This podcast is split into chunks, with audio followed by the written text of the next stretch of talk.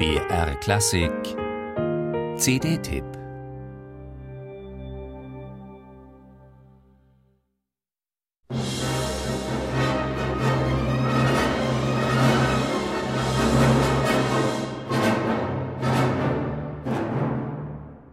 Ein Vulkanausbruch auf der Opernbühne?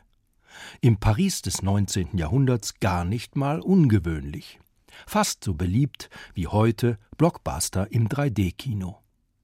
Die französische Oper Herculanum erinnerte 1859 in Paris daran, was anno 79 nach Christus bei Neapel geschah, als Mensch und Tier durch glühende Lava des Vesuv begraben wurden.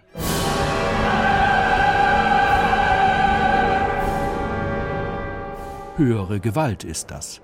Die äußere setzt der inneren Not ein Ende, jedenfalls für den Antihelden Helios. Noch ein Untergeher also, wie der Schriftsteller Thomas Bernhard solche Verlierertypen nannte. Helios steht zwischen Lilia und Olympia, so ähnlich wie Radames zwischen Amneris und Aida. Die Musik von Félicien David ist durch frühen und mittleren Verdi inspiriert, während dessen Aida erst rund zehn Jahre später entstand.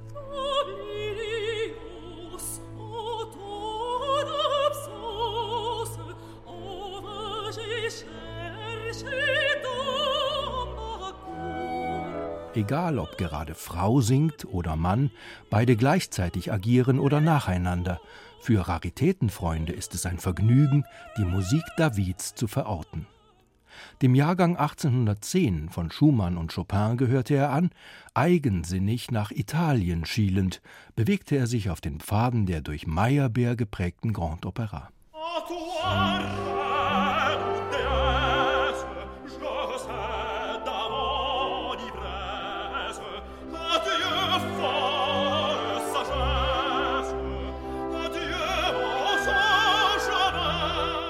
Dass David ein weitgereister Mann war, der sich im Nahen Osten auskannte und in Nordafrika, bringt seine sinfonische Ode Le Désert zum Klingen.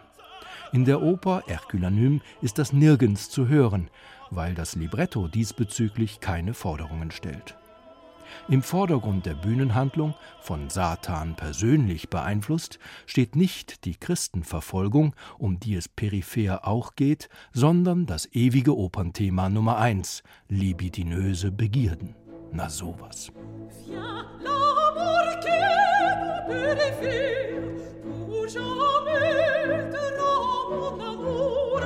Veronique Jans und Karine Dehaye im Kampf um den Tenor Edgar Rasmont-Vidas.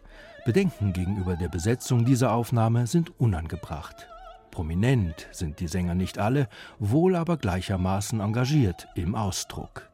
Und Artikulationsgenauigkeit liegt dem Dirigenten am Herzen.